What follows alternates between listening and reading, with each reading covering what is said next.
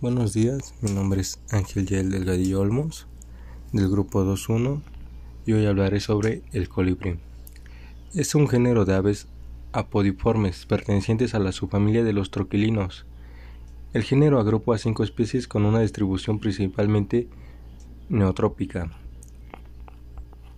Las especies que forman el género colibrí tienen un tamaño que oscila entre 9.5 y 15 centímetros y un peso de 4.8 a 4.5 gramos.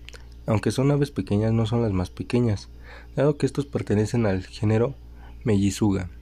Tienen una cola amplia, bifurcada y redondeada. El pico es negro y delgado, relativamente largo y curviado. Construyen sus nidos en forma de copa con los restos de hilos, ramas y plumas almohadadas mediante el lengüeteo y el apasionamiento suelen poner dos huevos color blanco.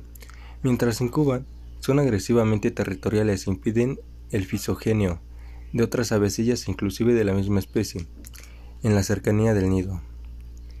A pesar de que muchos mueren durante su primer año de vida, especialmente en el vulnerable periodo entre la incubación y el movimiento de abandonar el nido, aquellos que sobreviven viven una media de entre 3 y 4 años.